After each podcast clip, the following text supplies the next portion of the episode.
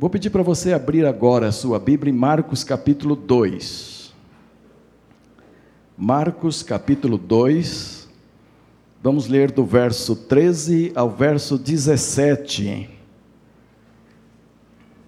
de onde extrairemos a mensagem desta noite. Marcos 2, versículo 13.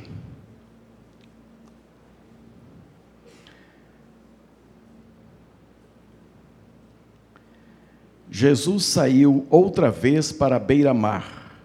Uma grande multidão aproximou-se e ele começou a ensiná-los. Passando por ali, viu Levi, filho de Alfeu, sentado na coletoria, e disse-lhe: Siga-me. Levi levantou-se e o seguiu. Durante uma refeição na casa de Levi, muitos publicanos e pecadores estavam comendo com Jesus e seus discípulos pois havia muito que os seguiam. Quando os mestres da lei, que eram fariseus, o viram comendo com pecadores e publicanos, perguntaram aos discípulos de Jesus: Por que ele come com publicanos e pecadores? Ouvindo isto, Jesus lhes disse: Não são os que têm saúde que precisam de médico, mas sim os doentes. Eu não vim chamar os justos, mas os pecadores. Queria trabalhar com vocês hoje à noite um pouco sobre, e parece paradoxal o meu tema, privilégio dos pecadores. Ora, mas ser pecador determina algum privilégio? Pois a Bíblia diz que o pecado desfigura o homem. A Bíblia diz que o pecado enfraquece o homem. A Bíblia diz que o pecado separou o homem de Deus. A Bíblia diz que, em última instância, o pecado mata. E mata duplamente: mata fisicamente e mata espiritualmente. Espiritualmente, o homem sem Jesus já está morto.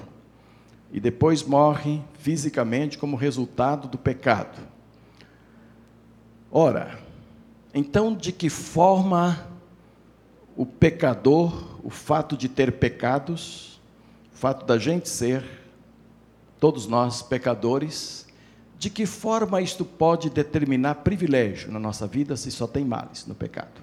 Porque não há nenhum bem no pecado. Não há nada que você possa nomear no pecado e dizer que isto é bem.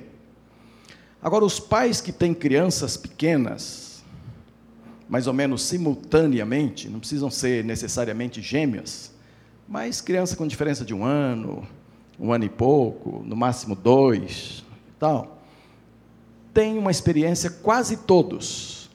Um deles fica doente e vai para a cama, e você, pai ou mãe, começa a trazer remedinho, começa a fazer suquinho, começa a fazer mais carinho na cabecinha deles e tal gastar mais tempo na cama, junto, sentadinho de frente, olhando, botando a mão no rosto, para ver se a febre está deixando ou não. O que, é que acontece com o outro? Já tiveram essa experiência, né? Fica doentinho. Fica doentinho. Mãe, eu acho que eu também estou com febre. Estou sentindo aqui dentro. Aí a mãe vai lá, põe a mãozinha. Ih, está mesmo. Mãe, eu tenho dor aqui, acho que eu estou com. Tem, é cólica. Tá, tá com cólica desarranjo intestinal, porção de coisas.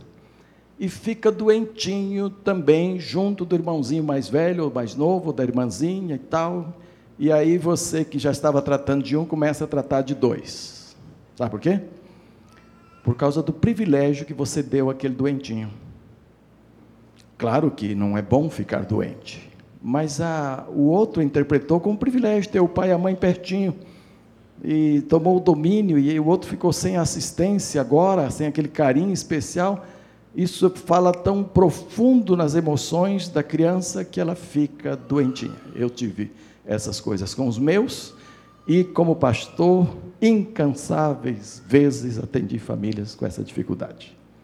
A criancinha ficando doente, sem de fato ter nenhuma necessidade de ser doente, nem porque o vírus foi transmitido, não doença psicológica mesmo, não tem nada a ver com físico. Né?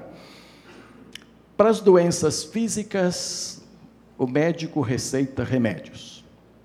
Para as doenças psicológicas, os, os, os psicólogos têm terapia e podem ajudar. Para as doenças mentais, o psiquiatra tem remédio, tem orientação e tudo isso. E para a doença chamada pecado,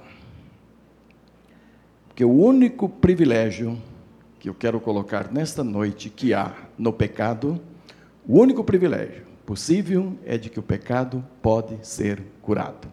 Assim como doença física pode ser curada, assim como doença mental pode ser curada, assim como doença emocional podem ser curadas, também para o pecado é possível recebermos cura. E essa é a única razão que do meu tema Há privilégio, sim, em ser pecador, e este é o único: é que pecado pode ser curado, porque não tem jeito, todos nós somos pecadores. Então, o único privilégio que resta é curar esse pecado, não é? E aí quero analisar deste ponto de vista. Jesus sai pregando, um monte de gente vem ouvi-lo, e ele vê Zaqueu, e Zaqueu, uma espécie de chefe de pecadores, e chefe da coleteria estava lá colhendo impostos, junto tinham outros cobradores de impostos. Levi, Mateus é depois, né? É depois que ele recebe outro nome. Como Levi é que ele é esse camarada do colarinho branco, que está ali passando a mão no dinheiro do, do governo, no dinheiro do povo, levando para si, cobrando taxas extras, cobrando propinas. Essa semana eu escutei uma história boa de crente sobre propinas pessoa tinha que prestar um favor muito grande, era muito difícil ser prestado, pediu propina para o crente. E o crente disse: Não vou dar, nem posso dar. Não é nosso costume. Se não quiser me atender, não atenda, mas não dou. E aí ligou para um chefe maior, poderoso, dentro da estrutura, crente no Senhor Jesus. Então a pessoa foi atendida e também falou do caso ocorrido. Resultado: o que desejava propina perdeu o emprego, foi preso e o crente foi atendido em todas as suas necessidades com muita rapidez. Acho um exemplo tremendo. E pedido de propinas tem sempre. A gente vê aqui, vê ali, vê lá, e tem que ter.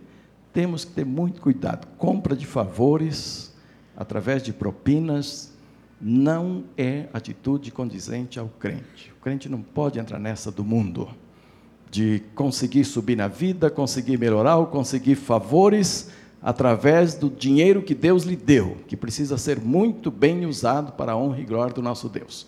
E se for necessário, é, dedar alguém, faça. A gente tem que acabar com essas coisas, a gente tem que, tem que ser participativo na vida da, da sociedade de forma útil. Corre perigo? Corre. Pode haver retaliação? Até pode. Mas é preciso fazer alguma coisa para que as coisas melhorem. Aí Jesus vai para a casa de Levi e começa a comer com ele e outros. Ah, amigos de Levi, outros cobradores de impostos, e a Bíblia, a Bíblia diz assim: outros pecadores também. Quer dizer, havia outras classes de pecadores ali, junto com Jesus, comendo e tudo. E aí começa a grande explicação de Jesus sobre o privilégio de alguém ser pecador. E todos nós o somos, pois a Bíblia diz que todos pecamos e destituídos estamos da glória de Deus.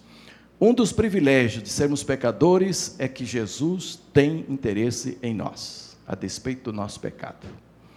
Não importa a profundidade do seu pecado, não importa o grau de profundidade do pecado que nós temos, Jesus tem interesse em nós. Quando os fariseus levantaram a questão, puxa, mas esse mestre é, diferente dos outros, ele vai e come, se ajunta com pecadores, come com eles e tudo.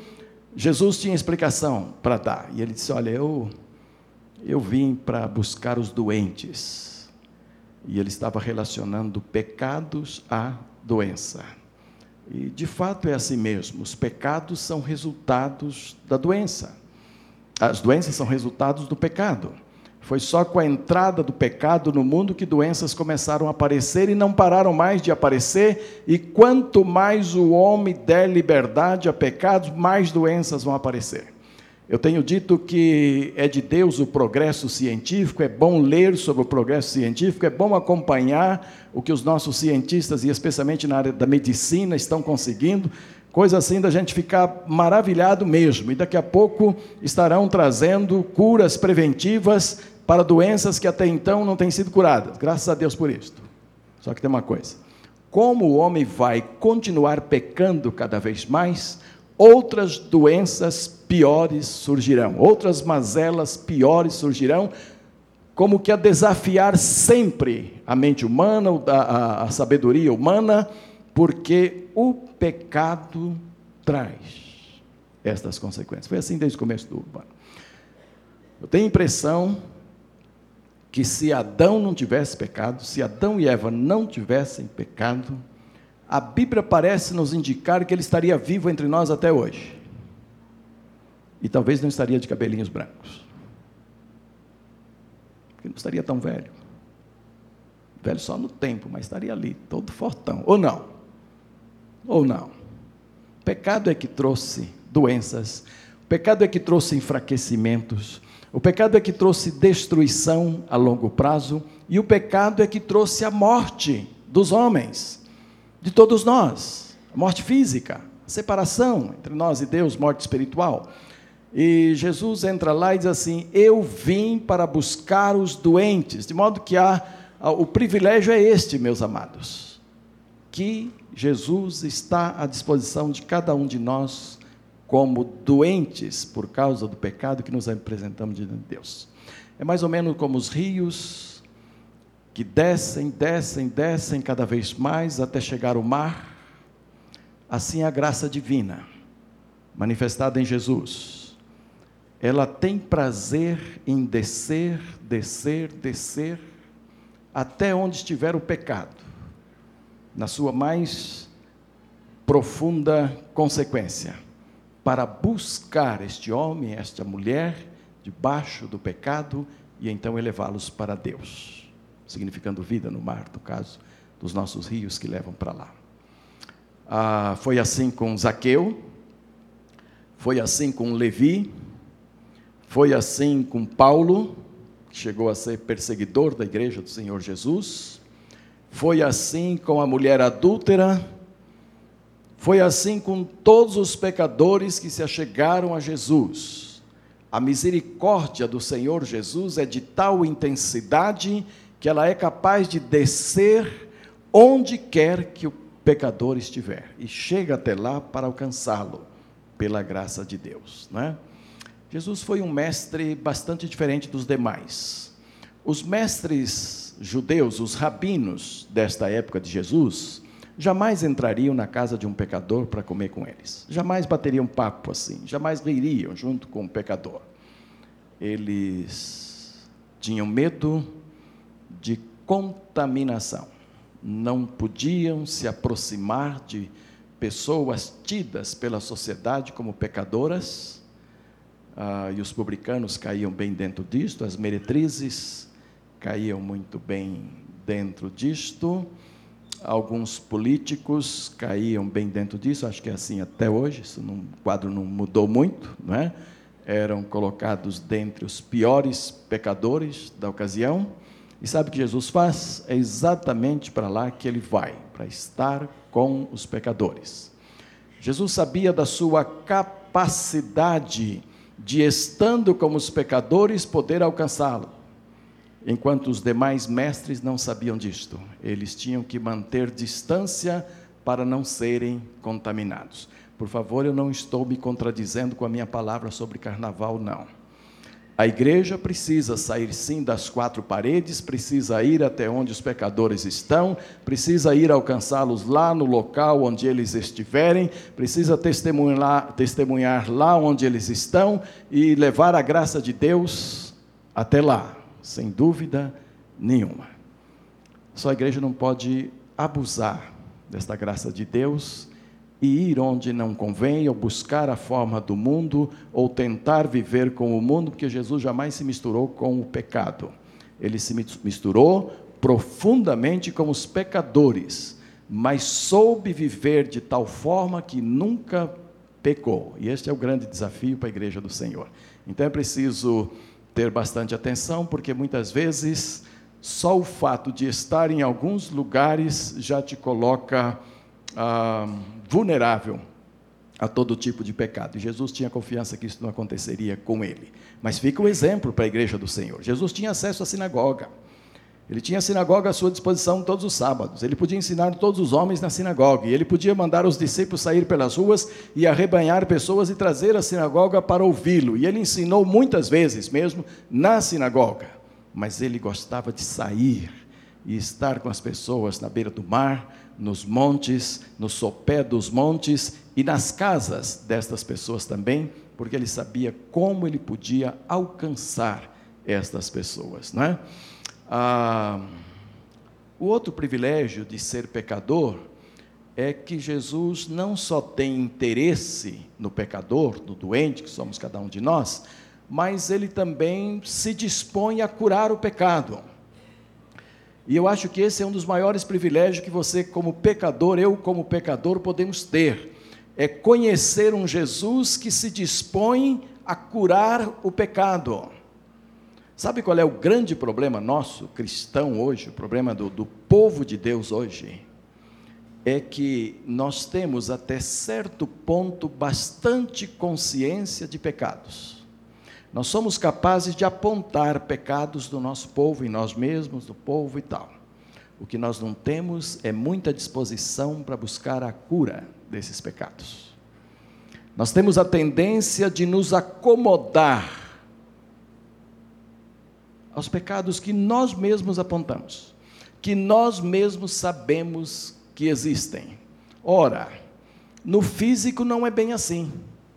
Quando você começa a deixar de caminhar corretamente por causa de um problema físico, e você começa a ter problemas de manquejar, você começa a ter dores nos joelhos, nas articulações, o que é que você faz? É? Você vai ao médico, vai ao ortopedista, vai ver o que está acontecendo com as suas juntas, com os seus ossos e tudo isso. Quando você começa a ter tanta dor de cabeça que você não consegue mais trabalhar, você vai ao médico saber o que está acontecendo com a sua cabeça, não é isso? Quando você vai para a cama por causa de uma enfermidade, você não fica lá muito tempo. Você quer saber onde está o médico, você pega o seu, uh, o seu plano de saúde, os endereços, e daqui a pouco você está diante de um médico para uma consulta, porque a enfermidade está a exigir isso de você. Mas quantas e quantas vezes é nossa tendência nos acostumar ao pecado, viver no pecado e o pecado vai se incorporando em nossa vida de tal maneira que ah, passa a fazer parte, passa a não pesar mais. Parece que a nossa consciência vai se adaptando ao pecado e não buscamos a cura. E o grande privilégio de sermos pecadores é saber que Jesus está pronto para curar o pecado. Porque é o seguinte: doença física, médico pode curar através de remédios. Claro que Jesus muito mais, mas a medicina está aí para isso. Doenças psicológicas, o psicólogo ajuda muito. E as clínicas dos nossos psicólogos têm tirado pessoas de estado bem difíceis, de depressões que já às vezes levando já para a morte e tal. Vamos lá e esses profissionais de Deus trabalham, trabalham e daqui a pouco as pessoas são levantadas. Graças a Deus por isso. Os psiquiatras também ajudam muito nisso, passam remedinho para as pessoas dormirem um pouco melhor, passam esquemas pelos quais eles poderão se levantar de dificuldades. Mas sabem, nenhum desses profissionais, a não ser que sejam crentes firmes do Senhor Jesus Cristo, pode tratar do pecado. E ainda que podem só indicar o remédio, não pode curar. Jesus pode. Esta é a questão é que enquanto os homens podem trabalhar dentro de algumas esferas e trazer soluções dentro dessas esferas, há uma esfera que o homem não pode fazer é perdoar pecados. E vocês querem saber, meus amados? A grande maioria dos católicos hoje sabem que o Papa não pode perdoar pecados de ninguém. Nem o Papa, nem bispo, nem cardeais, nem padres, ninguém. Eu tenho conversado com alguns católicos ultimamente, eles já estão conscientes disto. Isso está trazendo um peso muito grande ah, em católicos muito honestos, muito honestos, muito sinceros, porque eles estão percebendo que a confissão auricular que é feita ao sacerdote traz um alívio imediato, passageiro, efêmero, e daqui a pouco eles estão outra vez debaixo de cargas de pecados não perdoados. E quando conversei com um católico a esse respeito, ele me disse isto. E ainda disse, pastor, é minha consciência que o, o católico, de um modo geral, está se abrindo para isso, está entendendo isso, que não é dos homens que pode buscar a solução de pecados, como eu sou um pastor muito ligado à igreja, muito caseiro, muito de casa dentro da igreja, sabe o que eu pensei? Eu pensei que muitos crentes estamos ficando como católicos. Conhecemos o nosso pecado, sabemos que homens não podem perdoá-los, homem nenhum, mas começamos a ter algum vício. Ah, tem um homem poderoso orando ali, deixa eu ir lá que ele vai perdoar todos os meus pecados, vai resolver todos os meus problemas. Ah, tem alguém fazendo milagres ali, vou correr para lá, ah, e tal. E outros não vão a lugar nenhum, mas se acomodam ao pecado. Quando você se acomoda ao pecado, deve ser uma das maiores ofensas a Jesus, que corre atrás dos homens para perdoar-lhes o pecado que deixa a sinagoga e vai onde os pecadores estão para poder perdoar-lhes o pecado, para poder ajudá-los. Jesus tem interesse nisto. Mas não só isso. Jesus é o único. Muitas pessoas têm interesses religiosos. E mais nessa época que nós estamos vivendo, mais e mais pessoas vão surgir com interesses religiosos. Vão surgir muitas igrejas com nomes esdrúxulos por aí, já tem muitas. Imagina uma igreja, vai que é tua Tafarel, lá em Belo Horizonte. Mas tem, ela está lá. É, igreja evangélica, vai que é tua Tafarel. Que coisa horrível. Coisa de louco. Não sei se tem atletas lá. Não sei, não conheço muito sobre ela, mas a igreja existe. Igreja evangélica, o fogo está pegando. Que, que falta de criatividade. Que... O sujeito vai lá, para quê? Para se queimar? Não sei, né? E vai por aí, os irmãos conhecem, bem melhor do que eu. Se a gente parasse aqui para os irmãos falar de nomes de igreja, a gente passaria aqui uma hora citando o nome de igrejas estranhas. Outras vão surgir. Não estranhem. Não se escandalizem. Igrejas estão surgindo com falso interesse religioso, na verdade, com interesse monetário, interesse de ganhar dinheiro, mas motivação, eh, motivando o povo com coisas religiosas. Eu, com toda essa minha simplicidade, de pastor que tenho, que os irmãos conhecem. Já fui convidado por um advogado, crente, não sei se no Senhor Jesus, mas crente, para ele e eu fundarmos uma igreja para ganhar dinheiro. Você pensou? Esse pastor, nós vamos ficar ricos. É, o senhor com esse jeitinho seu, olha, vai conquistando as pessoas e a parte legal eu faço, ninguém vai nos pegar nunca e vai entrar muito dinheiro. Vem comigo. Eu disse: procurou o homem errado. Eu não ganhei dinheiro até agora na minha vida, eu não, não quero ganhar mais. Especialmente da forma como está me dizendo. Procurou a pessoa, ganhei o almoço desse cara, entendeu? Me convidou para almoçar, depois de ter me ouvido, pagou o almoço, fez a proposta. Eu disse: de jeito nenhum, quer que eu pague a metade, eu pago. Aí ele disse: não, não, foi um prazer e tal. Não é advogado da nossa igreja, não, viu, gente? Claro que não seria. É porque tem vários aqui, a essa altura eu estou vendo aí, né, as pessoas olhando um para o outro e tal, né? Se fosse pescador, podia ser daqui, mas não é, entendeu? Não estou falando de advogados nossos. Isso me parece foi numa convenção no Rio de Janeiro. Foi, no Rio de Janeiro. Também não sei se o cara era de lá ou não.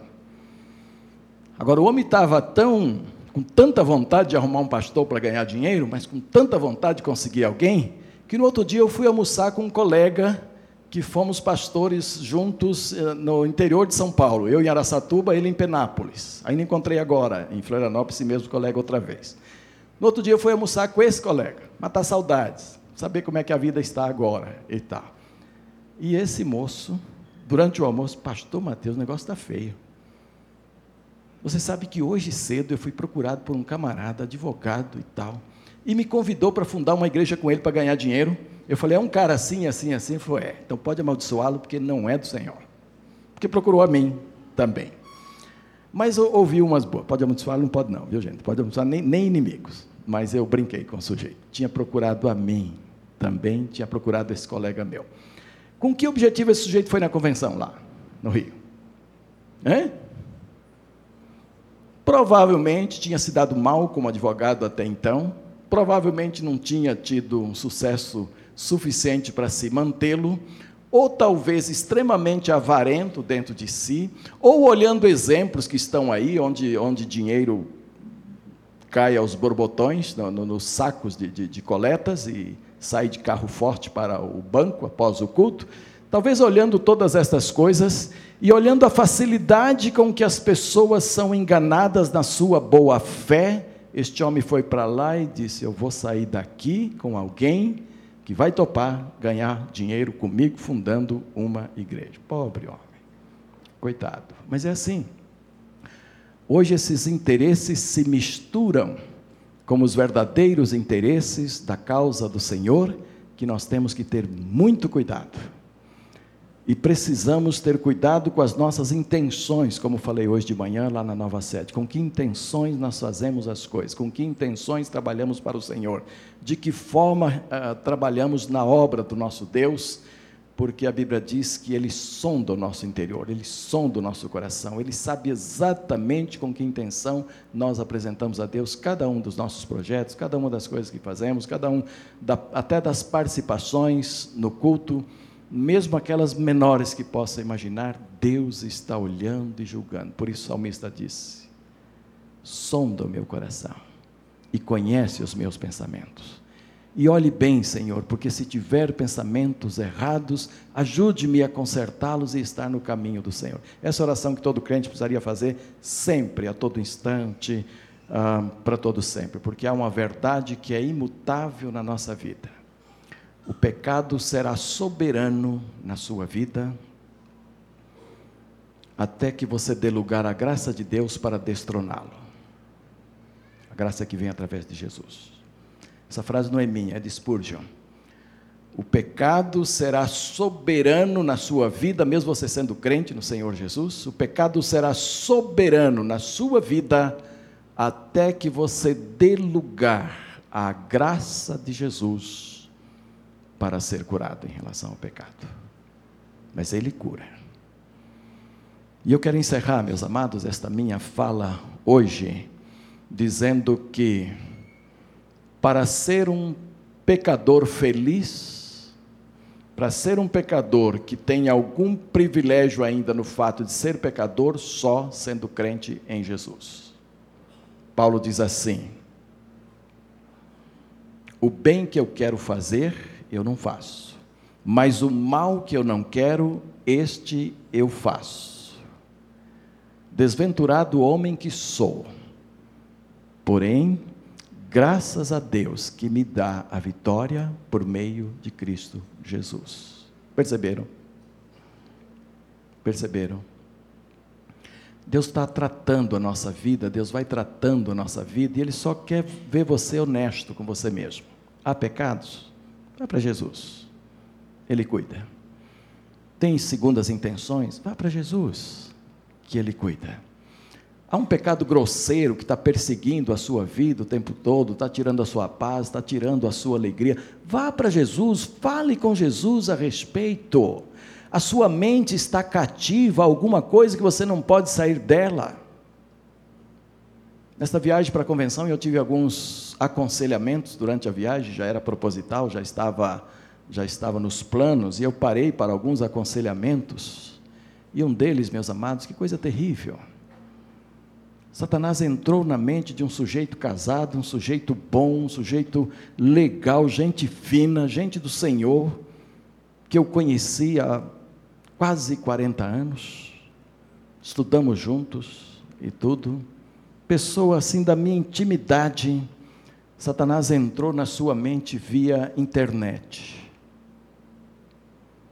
O progresso é uma benção e ajuda muito. E hoje é uma benção você a gente poder ah, comunicar todo mundo de uma vez via e-mails e todo mundo recebe e, e, e você falar com alguém do outro lado do mundo. Tudo isso tem o seu valor, mas Satanás não perde tempo. E como a internet tem muitas outras oportunidades, esse camarada comentou, começou a entrar em algumas salas de bate-papo, em chats e outras coisas, e ele começou a ser atraído por mulheres via internet, e ele acabou fazendo muito sexo virtual, e depois ele acabou fazendo sexo, quando não é virtual, como é que é? Real, no tempo e no espaço, né?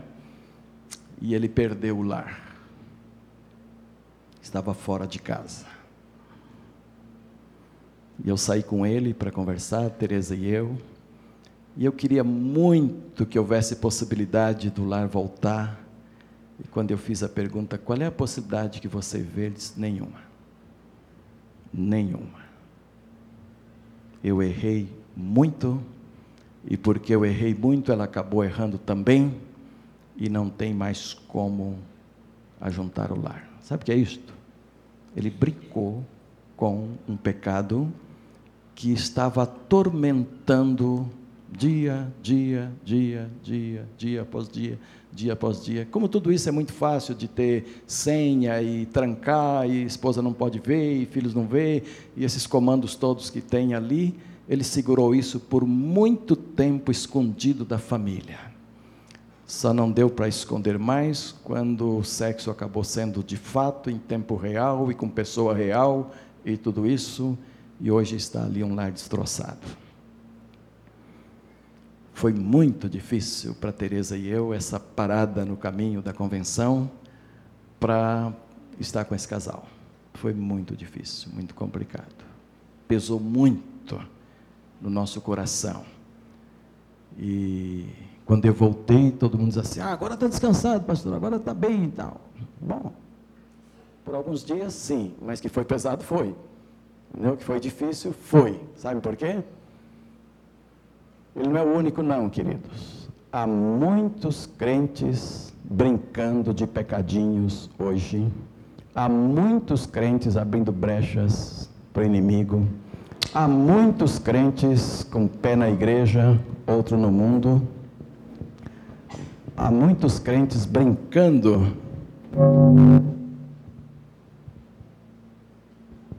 Alô? Opa, parece que esse está bom, hein? Ouviram o que eu estava falando? Ouviram? Há muitos crentes brincando, brincadeirinhas, aparentemente inocentes, mas que pode levar você, o seu lar, as pessoas do seu relacionamento a derrotas completas. Não brinquem com essas coisas. Você tem internet? Use-a para a glória de Deus. Não entre em todas aquelas casas e chats e outras coisas onde você pode ficar envolvido. Não entre lá. Aquilo, aquilo foi criado para você. Não é para crente, nem para ver. Não passe por ali. Aquilo não é para a sua vida. Este ano nós estaremos pensando e trabalhando santidade na vida da igreja. E vamos pregar muito a respeito, vamos trabalhar muito esse tema. O pastor Valdeir já estará trabalhando esse tema lá no nosso no retiro de carnaval, mas não vai ser só, nós vamos trabalhar isso também depois. Há uma necessidade do povo de Deus voltar-se para ele e voltar de verdade, para que o mundo não tenha domínio sobre as nossas mentes, sobre os nossos corações, sobre as nossas vidas. E não tem outro jeito. Ou a gente se une a Jesus, o único que pode tirar pecados da nossa vida, Como é que ele foi apresentado por João Batista? Cordeiro de Deus que tira os pecados do mundo e tira da igreja também quando esta começa a brincar com as coisas espirituais. Tá bem? Vamos baixar a sua cabeça, vamos falar com o nosso Deus e depois vamos cantar livremente um hino sobre a graça de Deus.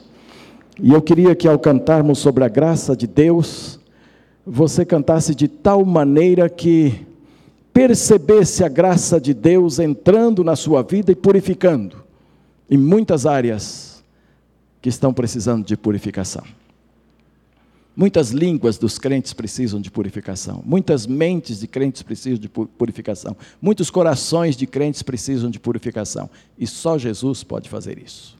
Vamos nos pôr em pé para essa oração e logo depois, cantando também, depois o pastor Fernando vai orar, terminando o culto desta noite. Eu estarei à porta, cumprimentando os irmãos, e logo depois, com todo o pessoal que canta, desceremos para a sala dos adolescentes. Pai de amor, eu quero te agradecer por este domingo, quando desde a parte da manhã o Senhor falou bastante ao nosso coração, hoje, hoje ali na nova sede, e agora também neste culto a Deus. Recebe, Senhor, os louvores que foram aqui apresentados pelo Senhor, este hino que vamos cantar neste momento. Abençoa o nosso coração enquanto estivermos cantando, para recepcionarmos com gratidão, com alegria, a graça do Senhor Jesus Cristo que nos enche, que nos perdoa, que nos ajuda a ir à frente, ó Deus, para que saiamos daqui com a alegria do Senhor nos nossos corações hoje à noite. E não permita, ó Deus, que crentes aqui que ah, estão sendo escravizados pelo inimigo com pecados tão profundos lá dentro da sua alma, dentro dos seus corações, Pai querido, ajuda-nos a ir para o único que pode nos curar, o único que pode nos restabelecer e trazer de volta a santidade no meio do teu povo, ó Deus. Permita que façamos isto para a honra e glória do teu nome. E se houver entre nós alguém que, que nunca deu o primeiro passo nesta direção de Jesus, para receber dele a alegria da salvação, a bênção da paz interior, a bênção da comunicação com o Senhor, direta, livre, espontânea, ó Deus que esta noite, de alguma forma, esta palavra tenha alcançado também o seu coração, para que essa pessoa se aproxime mais de Jesus Cristo, nosso Senhor. Eu peço isso em nome de Jesus, o nosso grande Salvador e o único que nos purifica para nos apresentar diante de Ti. Em nome do Senhor Jesus. Amém e amém.